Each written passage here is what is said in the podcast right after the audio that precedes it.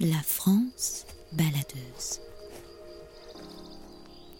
Rencontre positive et itinéraire bis.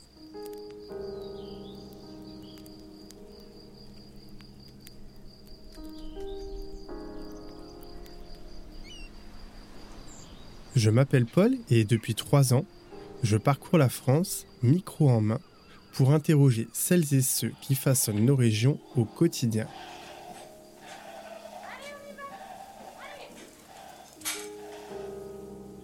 La France baladeuse, c'est l'histoire d'une itinérance et d'une transformation, celle de mon regard sur le voyage.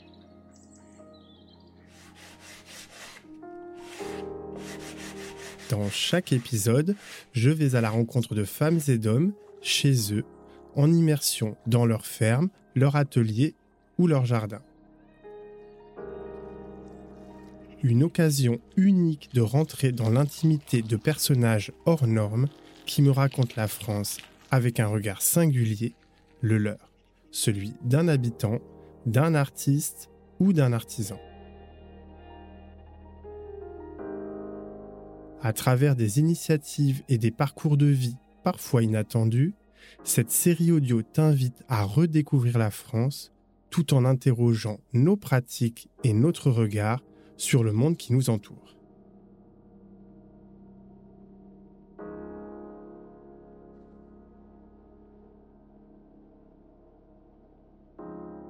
Cette année, j'ai envie de tendre mon micro à des voyageuses et des voyageurs qui sont partis à l'aventure en France. J'ai décidé de démarrer cette série de portraits avec Nicolas et Julien. Après avoir vécu une vraie mésaventure au démarrage de leur tour du monde en 2020, ils ont décidé de rebondir en partant à l'aventure sur les routes de France. Mais pas n'importe comment, en 4L. Au volant de cette voiture iconique, ils ont sillonné les départementales françaises entre deux confinements. Et ils ont bivouaqué dans les champs, en forêt ou en bord de mer. Une épopée unique et surprenante entre nostalgie et retour à la nature.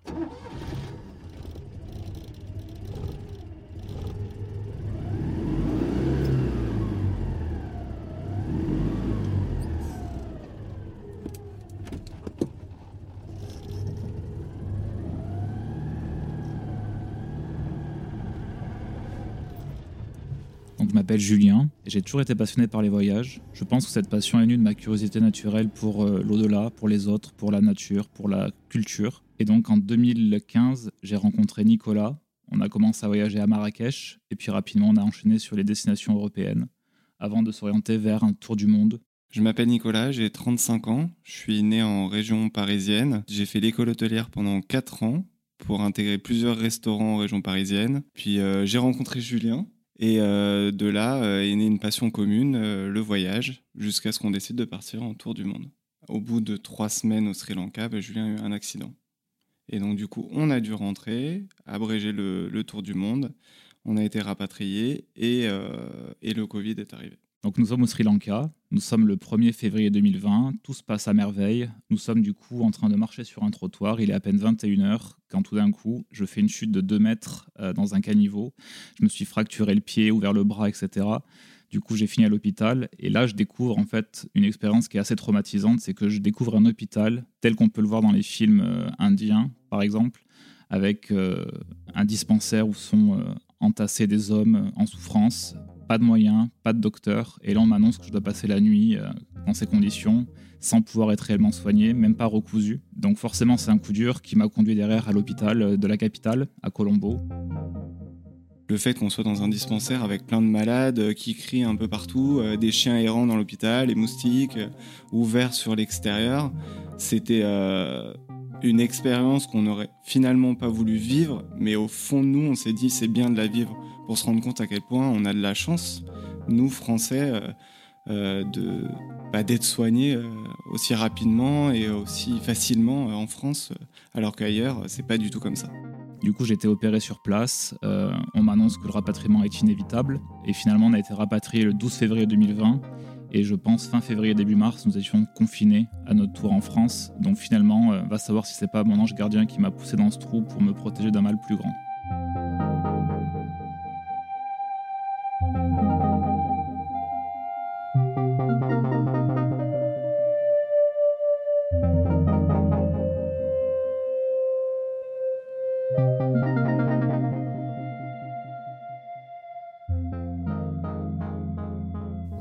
Côté le projet du tour du monde. On s'est dit que ce serait pas pour tout de suite, que c'était pas si grave que ça au fond. Et du coup, je me suis souvenu que ma grand-mère avait eu, quand j'étais plus jeune, comme beaucoup de jeunes enfants, une 4L, une Renault 4L. Et j'ai toujours aimé ces voitures-là. J'ai toujours été fasciné par ces voitures-là. Du coup, on est parti vraiment avec l'idée de profiter, de retrouver un petit peu euh, ce plaisir du voyage, euh, malgré la déception d'un tour du monde abrégé et malgré la situation un peu compliquée. Mais finalement, euh, l'avenir nous a donné raison, puisqu'on a pu surfer trois mois sur la route entre deux confinements et s'éclater à fond et découvrir la France et se rendre compte à quel point on avait la chance d'être français. Parcourir les petites routes de campagne dans une 4L, clairement, ça nous a rendus heureux c'est pas comme si tu prends une voiture moderne. Le, le, voyage a été complètement différent. À chaque fois qu'on prenait euh, la route, on sentait euh, une forme de retour dans le temps. Euh, ça nous a rendus fiers. En fait, on était fiers d'être, d'être, de rouler avec cette voiture. Et effectivement, c'est quelque chose qui a donné un vrai, un vrai sens au voyage.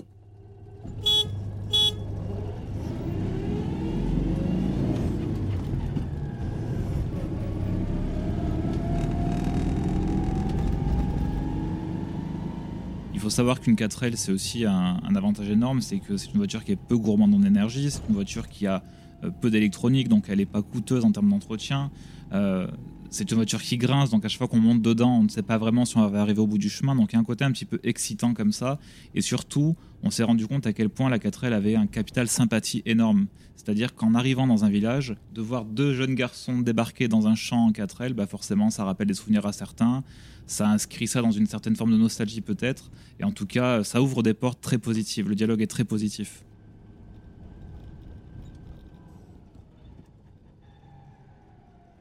Au retour de nos tours du monde, il était indispensable qu'on parte à l'aventure et qu'on découvre notre propre pays. Retour aux sources un petit peu. Le tour du monde, c'était découvrir d'autres choses, un petit, un petit peu revenir euh, sur des choses qu'on a peut-être perdues nous en étant français. Euh, c'est-à-dire euh, le confort d'être français, repartir un peu à zéro et découvrir une façon différente de vivre. Retour en France, découvrir la France et découvrir à quel point on a aussi un très beau pays et on a la chance d'être français. Pendant longtemps, on s'est dit euh, partir, euh, se dépayser, se changer les idées, partir en vacances. Pour nous, c'était uniquement composé de partir loin. Et finalement, cette crise nous a aidé à comprendre qu'il n'y avait pas besoin de partir si loin pour découvrir des plages magnifiques qui ont euh, la tête des plages des Caraïbes ou de découvrir des dunes de sable blanc comme à la dune du Pilat par exemple. Quand on part du côté de la côte d'Azur avec cette eau comme ça cristalline, euh, bleu clair, euh, transparente à souhait, on se rend compte à quel point finalement on a des choses magnifiques aussi chez nous. Une diversité assez riche de paysages, de cultures aussi, parce que chaque région est très marquée, que ce soit son histoire, son patrimoine, sa gastronomie. Et finalement, l'exotisme, ben, il est dans l'assiette, il est dans les yeux, il est dans les cœurs, il est dans le chauvinisme que chaque région euh, témoigne, parce que chaque région est très attachée à son patrimoine. Et finalement, si, j'ai eu le sentiment, en trois mois sur la route, d'avoir traversé la France, mais des France, des France aux multiples visages. Et je suis rentré très heureux de cette expérience parce que je me suis rendu compte à quel point, finalement, sans vouloir être chauvin encore une fois, mais que ce que je cherche dans le voyage, finalement, se trouve aussi chez nous. Clairement, il y a quand même euh, peu de temps, on a quitté nos boulots, on a quitté euh, notre appart parisien, on a vendu tous nos meubles, on se retrouve avec pratiquement plus rien, parce que clairement, on a gardé quelques fringues, mais sinon, euh, il nous reste plus grand chose, en tout cas de notre vie d'avant. Il faut aussi se dire qu'à 35 ans, retourner chez papa quand tu as quitté la, la, maison familiale à 21 ans, c'est pas évident non plus. Dans une région qui est une région ouvrière, où c'est vrai que malgré les coins euh, sympathiques en Franche-Comté, c'est vrai que où habite mon père, il n'y a pas euh, énormément d'activités, que les gens ont un rythme de vie qui est complètement différent du rythme qu'on avait euh, à Paris. Et donc du coup, tout ça fait qu'on avait quand même besoin de liberté. Oui, voyager, pour le coup voyager en France, mais on, avait besoin de se sentir revivre un petit peu. La période de confinement, même si elle a été très bénéfique pour nous, il était quand même temps qu'on refasse quelque chose de différent et de, euh, effectivement, euh, repartir à l'aventure.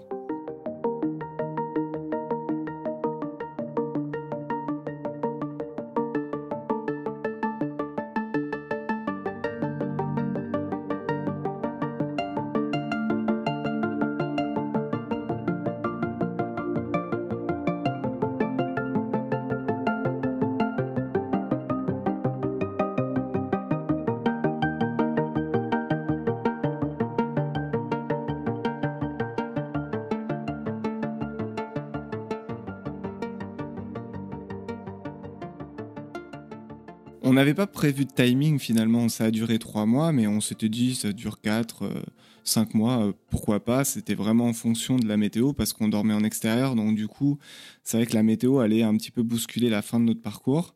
Donc dans la création de l'itinéraire, donc je voulais balayer toutes les régions et pour faire le tracé, je me suis juste inspiré en fait des plus beaux villages de France partir dans les plus beaux villages de France, c'était un moyen aussi d'aller euh, dans des coins un petit peu plus reculés, un petit peu moins touristiques. Alors dans ces 159 plus beaux villages de France, il y en a certains qui sont bien sûr très connus et victimes de leur succès. Je pense à Gordes, je pense à, à des villages bretons aussi qui sont surpeuplés et qui, eux, pour le coup, euh, subissent un petit peu l'affluence touristique, mais ce n'est pas le cas de, la majorité des villages qu'on a pu faire. Et c'est vrai qu'on a beaucoup plus apprécié les moments où, nous nous retrouvions dans des petits villages reculés sans personne, à pouvoir dormir dans les champs quand la météo le permettait, plutôt qu'aller dans des grandes villes type Strasbourg, le Mont-Saint-Michel, euh, Saint-Malo, etc. C'était super, c'était sublime, mais c'est vrai que tout d'un coup, bah, avec tout ce qu'on pouvait vivre, euh, bah, le monde nous effrayait un petit peu dormir en tente était moins facile dans ces coins-là où il y avait beaucoup de monde. Donc finalement, cette aventure, elle a quand même été conditionnée par, euh, par pas mal de choses. Quoi. Notre expérience de tour du monde aurait dû me servir de leçon, à savoir lâcher prise et me laisser un petit peu porter. Mais c'est vrai que la veille du départ en road trip, j'étais focalisé sur euh, la serrure du coffre de la 4L qui fermait pas très bien. Est-ce qu'on n'oublie pas quelque chose? Est-ce qu'on a bien verrouillé l'itinéraire? Enfin, je suis encore dans cette forme, j'étais dans cette forme jusqu'à présent, de euh, me rassurer au possible avec ce que je pouvais maîtriser avant le départ et finalement, une fois que le jour J arrive, même si le stress est là et que je suis dans une espèce de, tension maximale, à peine on met les pieds dans la voiture et on démarre la 4L, que là tout d'un coup, il y a toutes les tensions des semaines passées qui se relâchent. Et euh, dès le soir même, nous étions en Alsace sur la route des vins, je me suis senti complètement soulagé et heureux, pleinement dans l'aventure.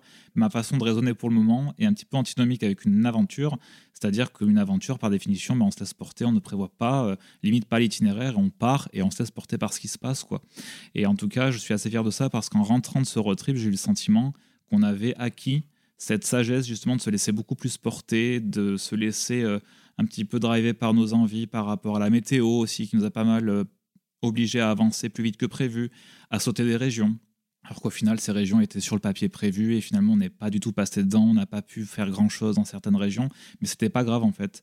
T'as beau vouloir tout verrouiller, tout prévoir à l'avance, il y a Dame Nature qui te rappelle à l'ordre et qui te fait de toute façon faire des concessions qui sont inévitables dans une telle aventure. La veille du départ, ça s'est bien passé. On était quand même un petit peu stressé finalement parce que euh, partir sur la route avec une vieille bagnole, sachant qu'on n'y connaît rien en mécanique, que euh, même si on a essayé de tout prévoir et de tout préparer comme on fait à chaque euh, fois avant de partir en voyage, malgré tout ça, il y avait quand même cette petite angoisse de se dire à tout moment on peut tomber en panne, on peut oublier quelque chose, il peut effectivement nous arriver quelque chose. Effectivement, le jour du départ, on s'est un petit peu stressé parce qu'il y a eu quelques petits couacs avec, euh, avec le matériel informatique. Et donc, du coup, il a fallu euh, un petit peu improviser avant le départ. Et donc, sur ce coup-là, on s'est un peu embrouillé avec Julien, donc juste avant de partir. Mais finalement, une fois qu'on est parti, alors là, il y a eu un espèce de relâchement en mode ça y est, on a pris la route, de toute façon, on ne peut plus rien changer, c'est fait. On aura peut-être oublié quelque chose, il va peut-être nous arriver des choses sur la route, peu importe, on est parti. Et en vrai, on en avait vraiment besoin. Donc du coup, on a ressenti un vrai sentiment de liberté à ce moment-là. Euh, donc le voyage pouvait enfin commencer et euh, ça nous a fait beaucoup, beaucoup de bien. Donc l'histoire de ce road trip, c'était vraiment de faire un projet 100% français, dans une voiture 100% française aussi, qui est emblématique. Euh, énormément de personnes âgées se rappellent de la 4L, énormément de parents se rappellent de la 4L au travers de leurs propres parents, et énormément de jeunes de notre âge connaissent aussi la 4L à travers leurs grands-parents. Donc finalement, c'est une voiture qui est multigénérationnelle, qui a vraiment marqué les esprits, et du coup, ça nous a permis de partir comme ça, participer à notre manière aussi à la reprise de l'économie française. La tente, c'était déjà un premier objectif pour nous qui n'avions jamais fait de bivouac. Alors effectivement, trois mois de bivouac comme ça sur le papier, ça peut faire flipper euh, pas mal de monde. Et comme nous au départ, on s'est dit, euh, t'es sûr vraiment euh, qu'on va faire ce genre de projet? Parce que c'était la première fois. C'est un peu la Covid qui nous a fait choisir ce mode de logement pour la nuit parce que on voulait pas aller chez les gens, risquer de contaminer les gens ou de se faire contaminer. Bon, clairement, on était un petit peu formaté par euh, tout ce qu'on entendait autour de nous. Et donc, du coup, c'est venu euh, très naturellement en se disant il fait beau, c'est l'été, on adore la nature, pourquoi pas dormir en pleine nature? C'est une super expérience et clairement, c'était limite même excitant.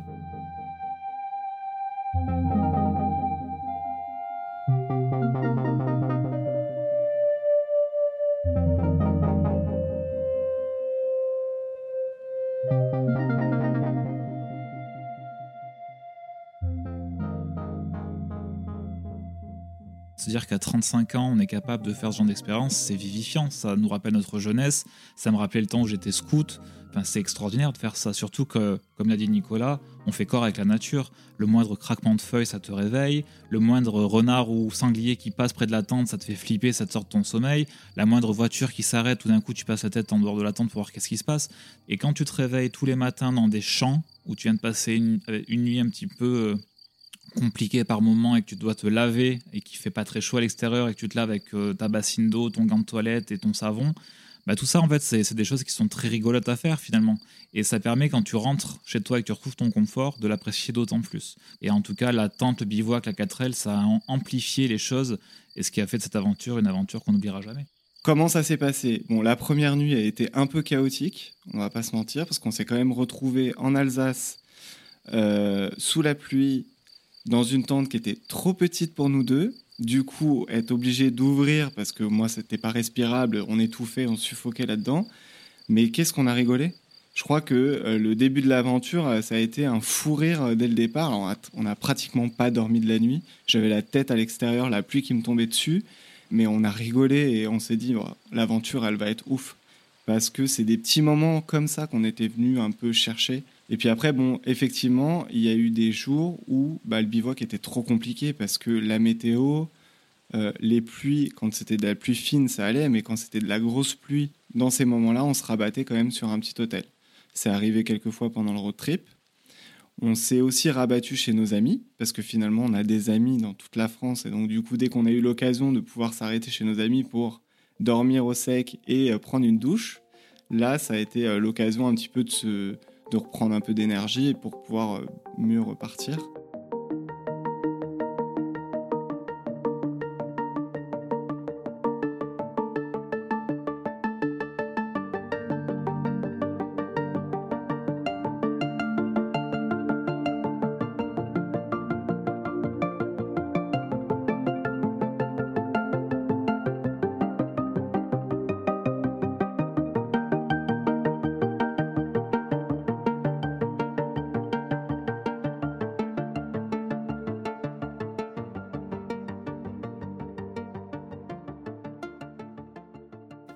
Beau souvenir de bivouac, ça a été quand nous étions du côté de l'Aquitaine, en Dordogne. On s'est endormi la veille dans un champ de pommiers, et là, à 6 heures pétantes, j'entends une espèce de bourdonnement euh, intense. Et là, je passe la tête en dehors de la tente, et je vois trois énormes montgolfières en train d'être gonflées à 100 mètres de la 4L.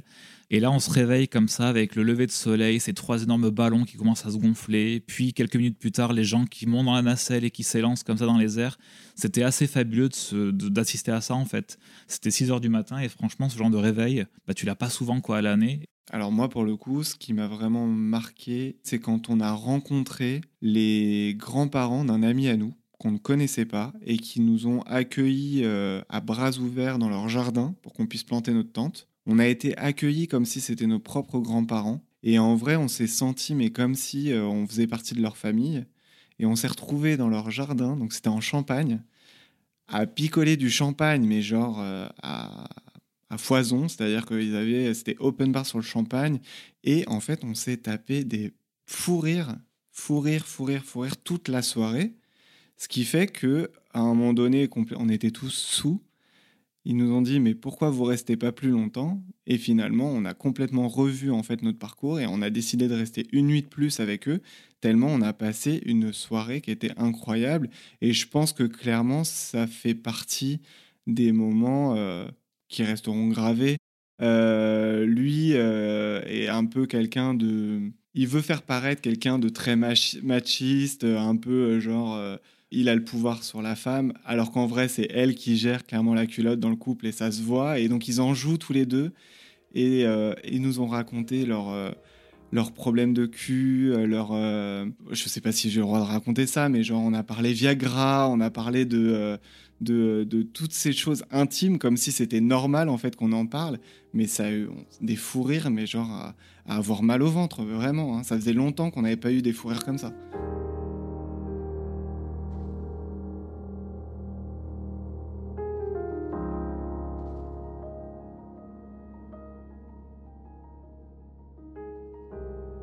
Partir sillonner les routes de France, ça fait rêver plus d'un voyageur. Si ce n'est pas en 4L comme Nicolas et Julien, c'est à pied, en vélo ou bien en van. Vivre, voyager et habiter dans un véhicule aménagé, c'est aujourd'hui devenu un véritable phénomène de société. Mais qu'est-ce qui pousse de plus en plus de jeunes et de moins jeunes à tout quitter pour partir à l'aventure? Je me suis intéressé à cette question en allant interroger des femmes et des hommes qui ont choisi ce mode de vie nomade. Pour prolonger l'expérience, tu peux retrouver un dossier complet consacré à la van life sur mon blog lafrancebaladeuse.fr.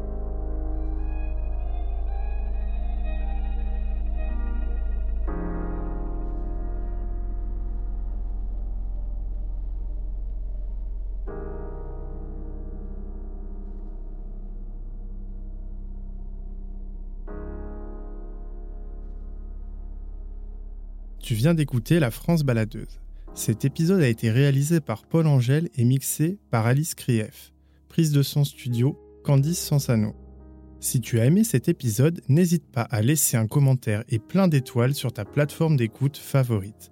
Et surtout, partage le podcast et parle-en autour de toi. Enfin, si tu veux suivre toute l'actualité du podcast et recevoir des contenus exclusifs en avant-première, abonne-toi à ma newsletter L'Hexagonal. À très vite pour de nouveaux voyages.